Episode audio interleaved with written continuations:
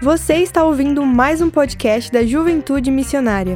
Aqui você pode acompanhar as pregações dos cultos para ouvir onde e quando quiser. Além disso, não se esqueça de seguir a nossa página no Instagram, JMJuventude, para ficar por dentro de tudo que acontece em nossa juventude. Ah, e não se esqueça de seguir a gente aqui, para não perder nenhum episódio. Aproveite e que Deus te abençoe. Nessa mensagem de hoje, nós iremos ver alguns pensamentos que estão destruindo ao pouco o presente e o passado de muitos jovens. E o tema é esse: desconformado. E o que significa desconformado? Bom, um jovem desconformado é aquele que não está em conformidade com os pensamentos antibíblicos que nós vivemos hoje na nossa geração.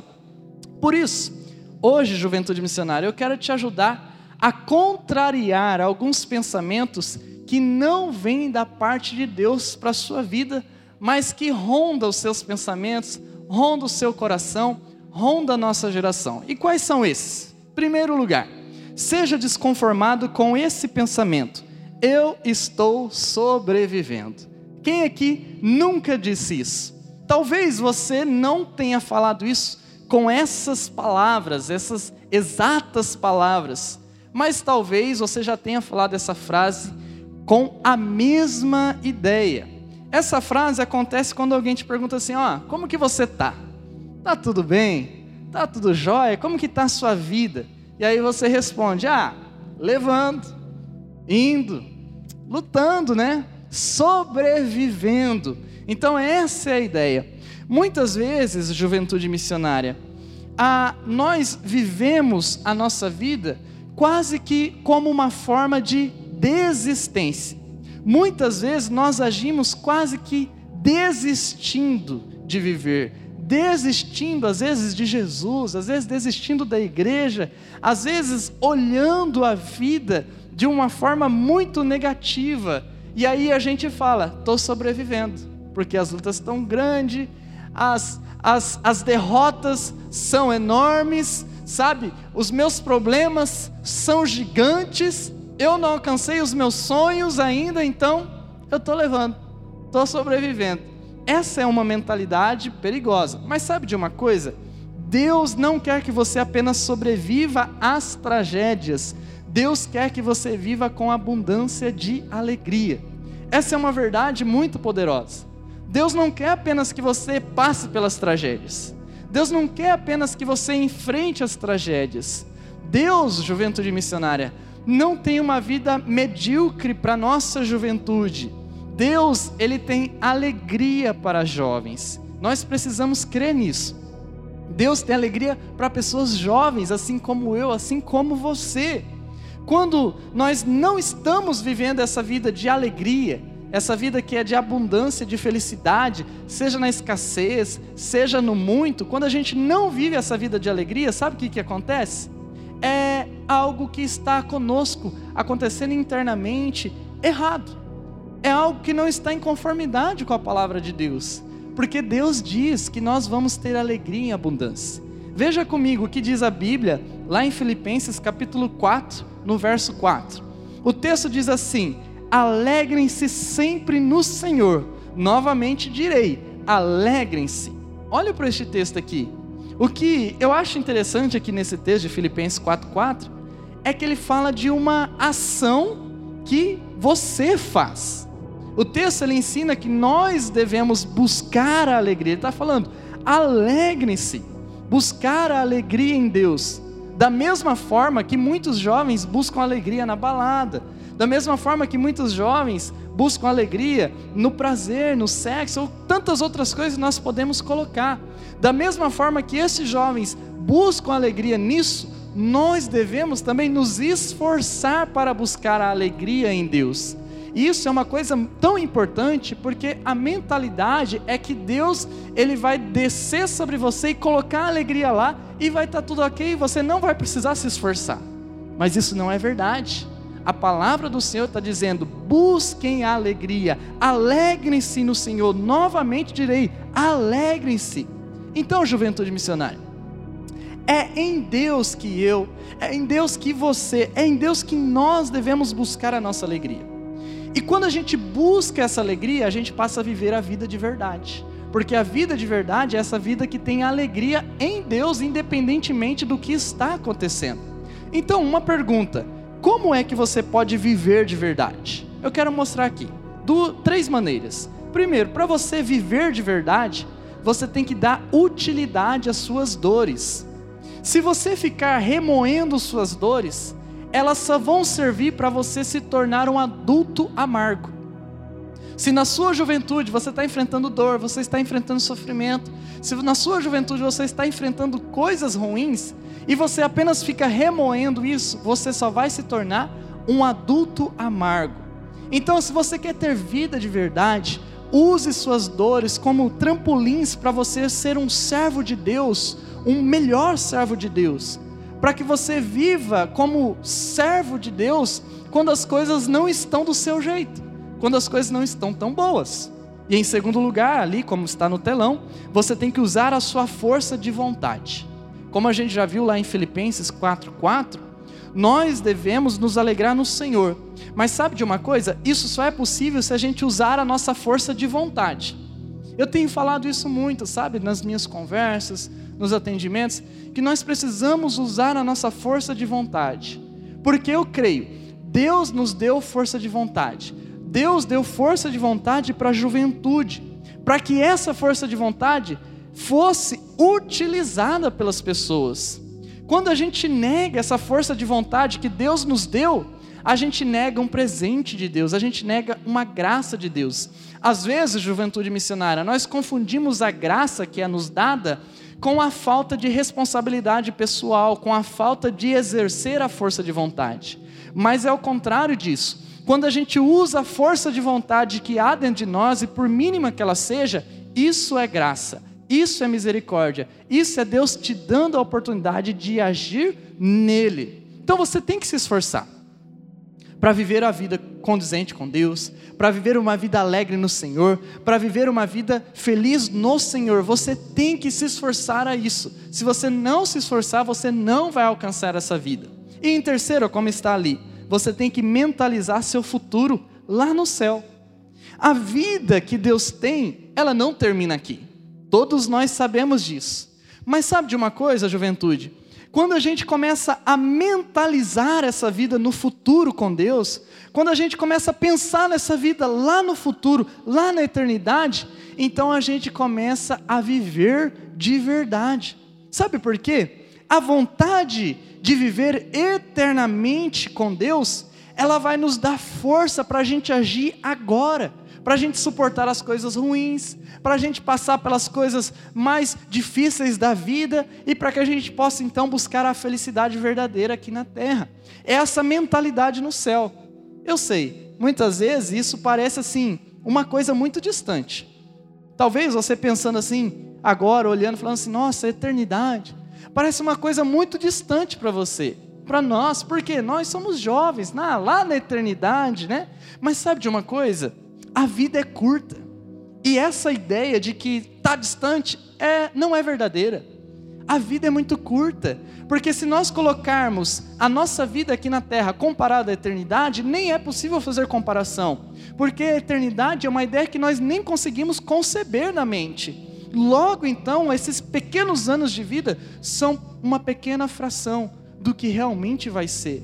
Então focalize na eternidade, quando tiver difícil, quando você tiver com dor, quando você tiver com sofrimento, quando você tiver com falta de alegria, lembre da eternidade que você vai passar no céu com o Senhor e vai ser muito bom lá. Isso vai te dar força. Mas a segunda ideia aqui, juventude missionária, nessa noite, que você tem que ser desconformada é com esse aqui, esse pensamento. Eu não preciso de você. Ah, quantas vezes a gente gosta de usar isso? Nós gostamos de usar essa frase principalmente quando a gente está brigado com alguém. Você brigou com um amigo, com uma amiga, com seu namorado, com a sua namorada, com seu pai, com a sua mãe, com um irmão da igreja. Aí você fala: ah, eu não preciso dele, eu não preciso dessa outra pessoa. Quando nós somos jovens, nós somos mais fortes, nós temos vitalidade, nós temos força, e aí a gente pensa que a gente pode tudo sozinho. Mas deixa eu te perguntar: Será que realmente você pode viver sem ajuda de ninguém? A verdade, juventude, é diferente desse tipo de pensamento. A verdade é que você sempre vai precisar de uma pessoa. A ideia que você não precisa do outro, ela é falsa. E sabe por que, que ela vem no nosso coração? Ela vem por causa da nossa arrogância, ela vem por causa do nosso orgulho, ela vem por causa do pecado que há dentro de nós, ela vem por causa da falta de compreensão sobre a vida e sobre os aspectos que Deus deu do propósito dele para nós. Deus, ele é o maior exemplo disso. Quem é Deus? Ele é trino. Ele não é um Deus solitário. A Bíblia diz assim lá em Eclesiastes, capítulo 4, no verso 10. Veja bem esse texto.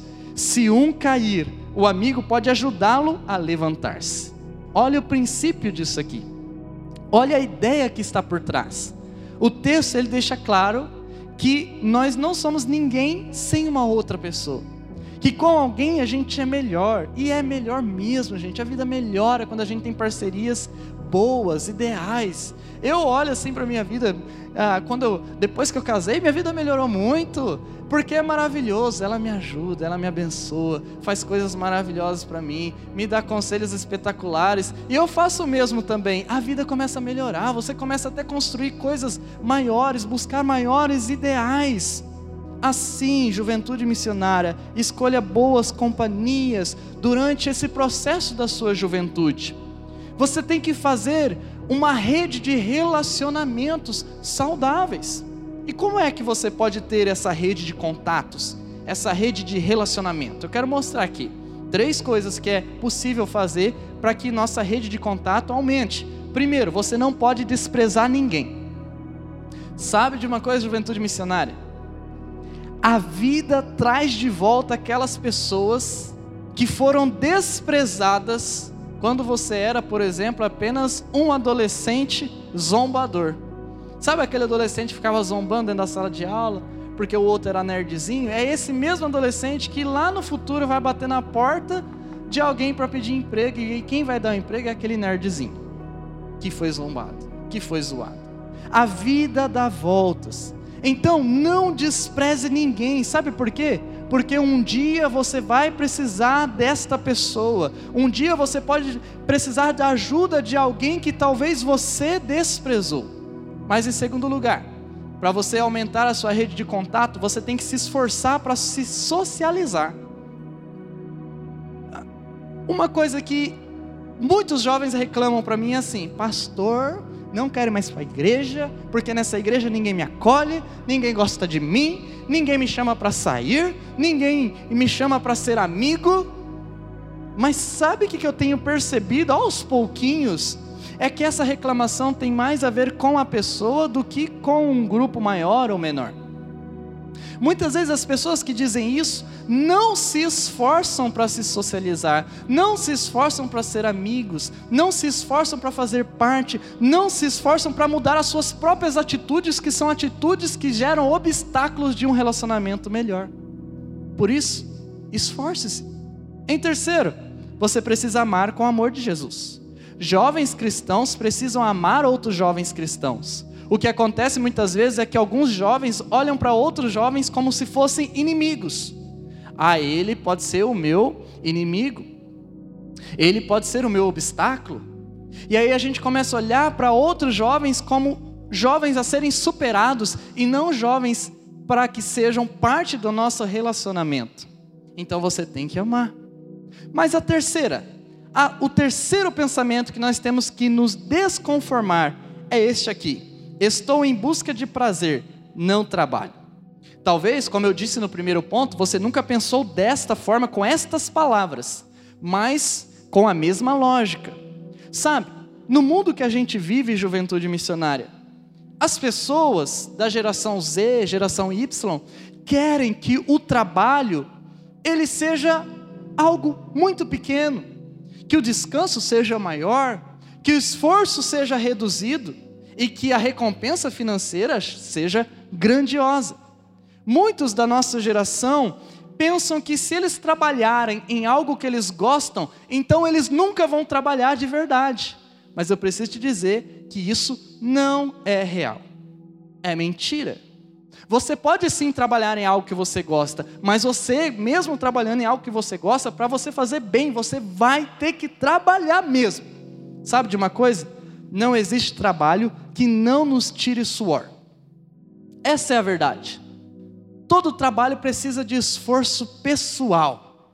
Então, se a gente quer fazer algo relevante com a nossa juventude, com a nossa vida, nós precisamos nos dedicar tem que se dedicar. E sabe por quê? Porque isso é bíblico. Olha só o que a Bíblia diz lá em Gênesis 3,19. O texto diz assim: Com o suor do seu rosto você comerá o seu pão, até que volte à terra, visto que dela foi tirado, porque você é pó e ao pó voltará. Agora, ninguém muda a palavra de Deus. É impossível mudar o que Deus determinou. E Deus está dizendo: com o suor do seu rosto você vai comer o seu pão. Então ninguém pode desfazer essas palavras. Agora, a pergunta que a gente deve fazer então, no nosso meio é: qual é a visão correta do trabalho? Como é que então eu tenho que enxergar o trabalho? Eu quero dar aqui três dicas. Primeiro, não existe nada bom sem esforço. Nós precisamos entender isso. Eu tenho certeza que você, como um jovem que é, você quer ambientes agradáveis, pessoas que são agradáveis. Você quer ser atendido em algum lugar que você vai de uma forma agradável. Você quer, como jovem, consumir coisas que são legais, que são boas, organizadas, coisas que são atraentes. Agora, uma pergunta: quem é que vai fazer tudo isso?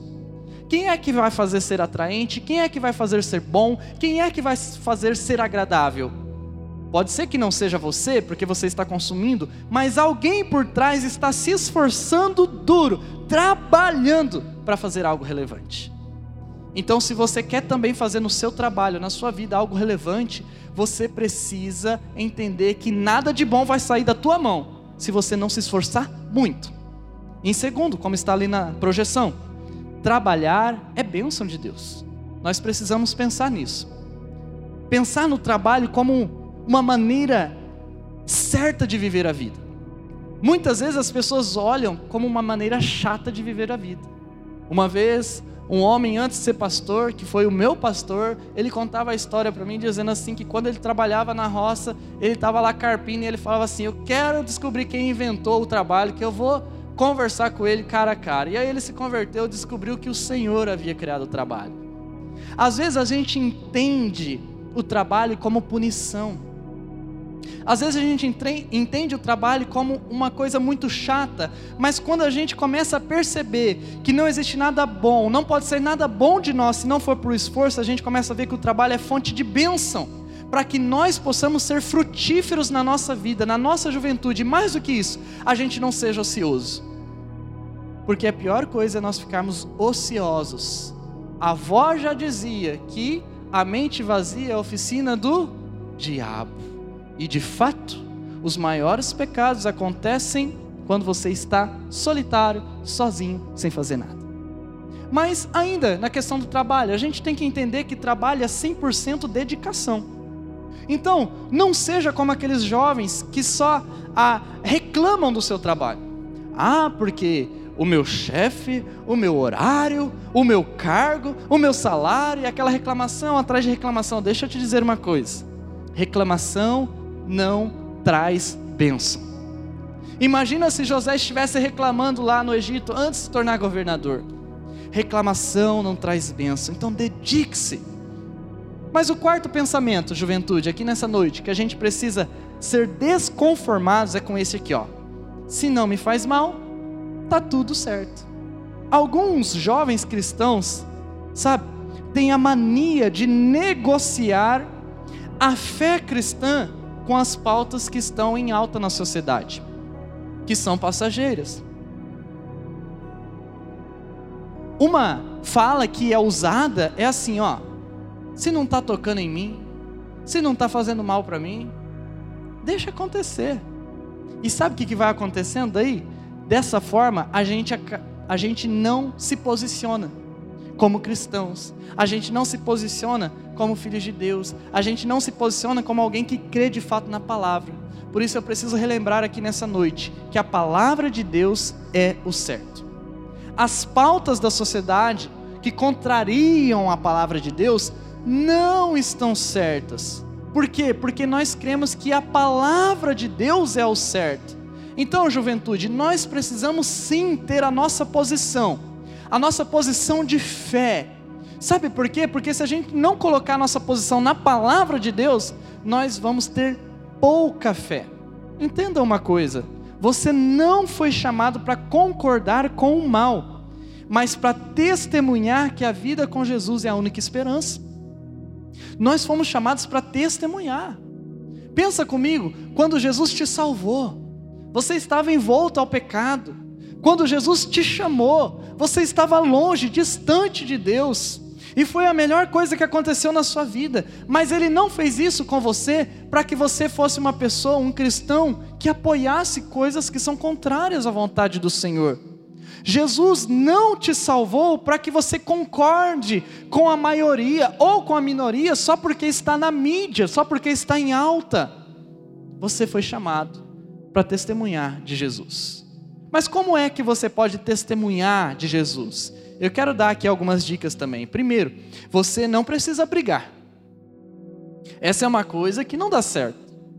Não sei se você já provou isso na prática, eu já provei isso na prática. E eu descobri, brigar não é o caminho.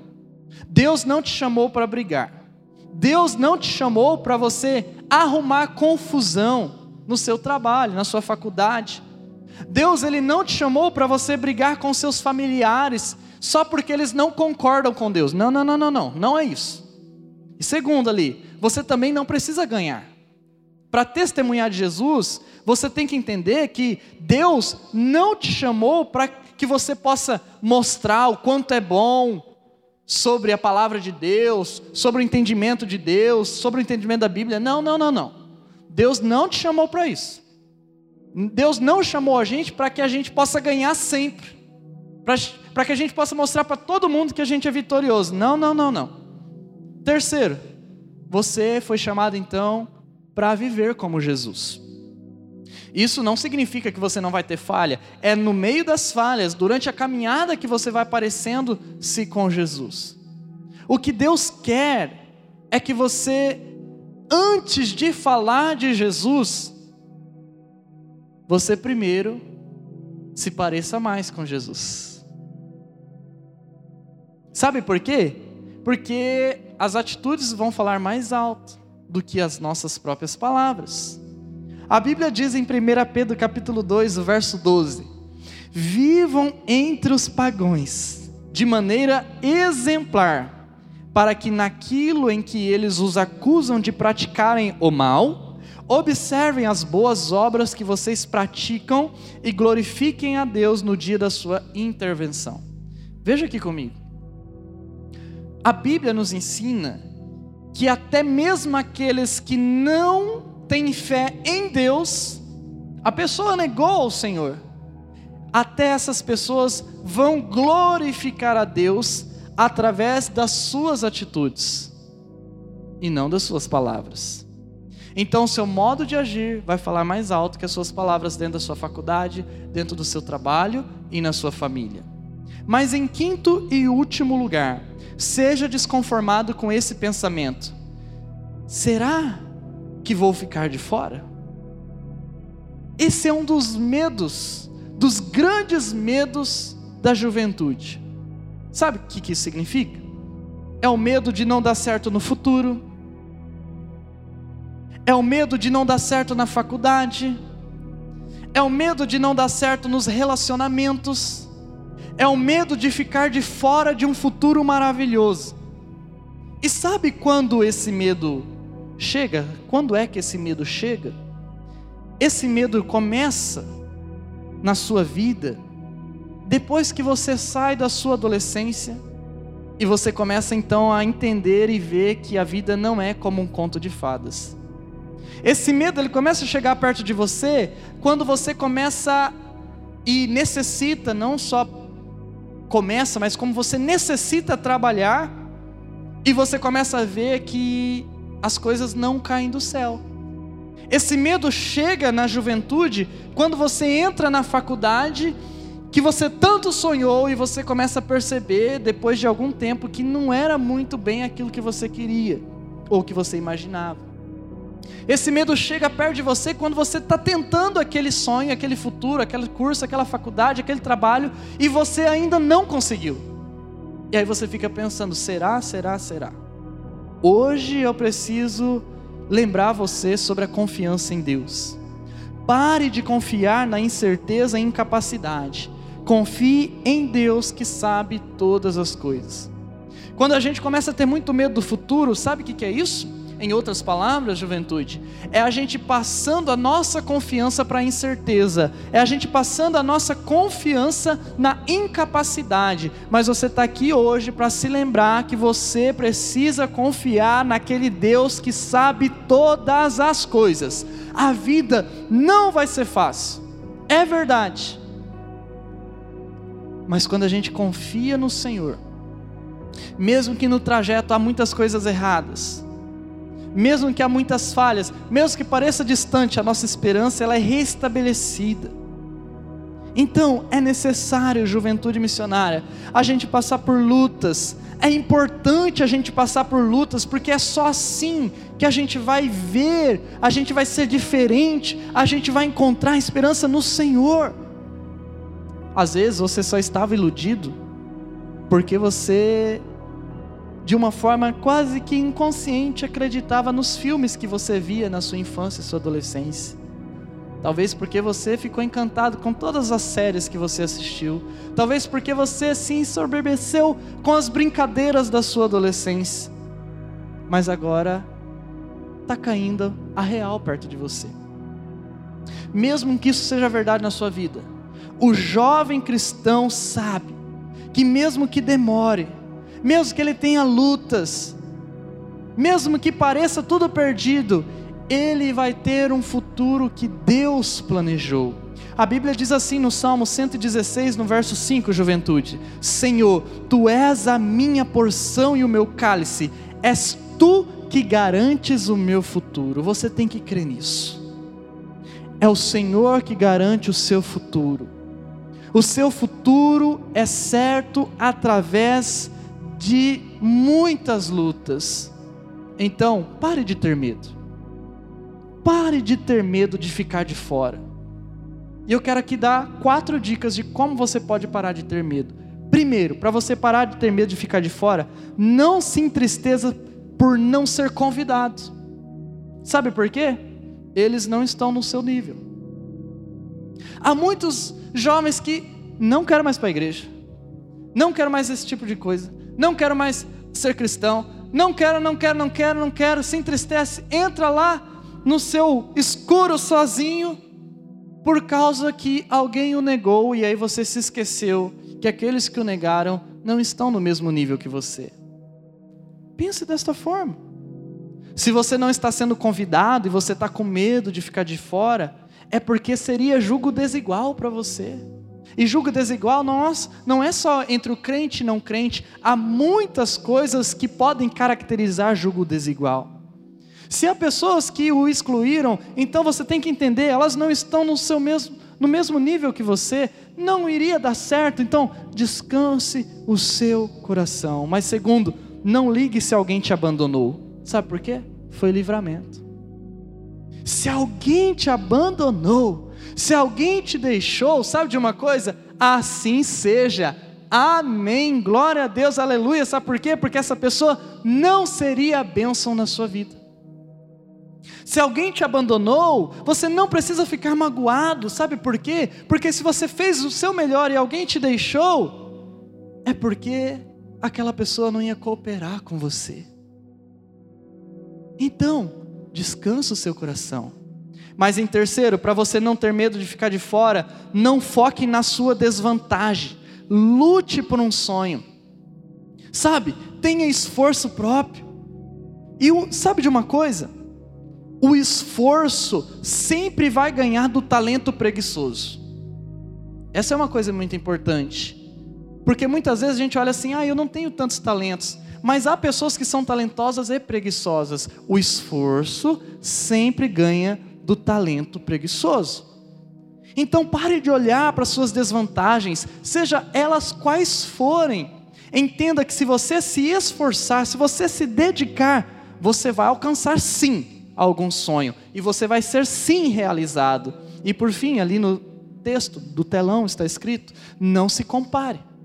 Por quê? Porque o que é seu já está reservado. Se você é um jovem crente em Deus, então você sabe que o que é seu está com Deus. Você não precisa se comparar. Você só tem que continuar lutando, se esforçando. Você tem que continuar dependendo da graça de Deus, confiando que esta graça de Deus vai te alcançar todos os dias da sua vida, para que você realize aquilo que o Senhor planejou. Então, juventude missionária, seja desconformado com este mundo e mude o seu pensamento. Mude aquele pensamento que está dizendo, eu estou sobrevivendo por aquele pensamento: eu estou buscando alegria no Senhor. Mude aquele pensamento: eu não preciso de ninguém. Por aquele outro pensamento: eu vou valorizar as pessoas, não importa quem sejam, porque elas podem sim no futuro ser bênção para mim. Mude aquele pensamento que diz: eu só estou em busca de prazer, não de trabalho. Por aquele outro pensamento que diz: vou dar o meu suor, vou me dedicar para fazer algo frutífero através das minhas mãos. Mude aquele pensamento que te que diz para sua mente assim, para o seu coração, ó, oh, se não está te fazendo mal, então está tudo certo. Mude esse pensamento para aquele que diz assim, eu tenho convicções firmes da minha fé cristã e nada vai me tirar dos caminhos do Senhor.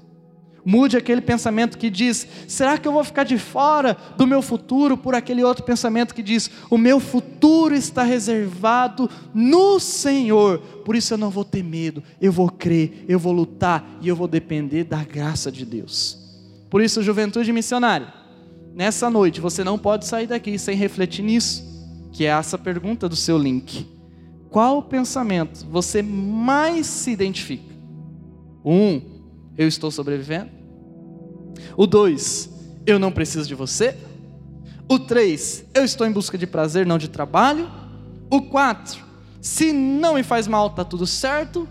Ou o número 5, será que eu vou ficar de fora? Depois você vai citar um exemplo da sua vida que vai evidenciar esse pensamento que está no seu coração. Mas antes, vamos orar, vamos fechar nossos olhos. Eu queria que você mais uma vez agora orasse pela pessoa do seu lado você coloque a mão sobre a vida dela e você vai orar para que Deus fale com ela. E ela vai orar para que Deus fale com você. É oração trocada, tá? Senhor Jesus, nós oramos e nós pedimos que o Senhor fale. Fale com essa pessoa, Senhor. Toca no coração dela. Que nessa noite aqui, Senhor, nesse encontro da tua juventude, não seja apenas um encontro de sábado, seja edificante. Que possamos sair daqui, Senhor, com a fé maior ainda do que entrou, que possamos crescer para que possamos conquistar tudo o que o Senhor planejou, que nós, como juventude, possamos ser desconformados com esses pensamentos, para que a gente seja líderes nesta cidade, cristãos cheios de luz nessa cidade. Em nome de Jesus, amém.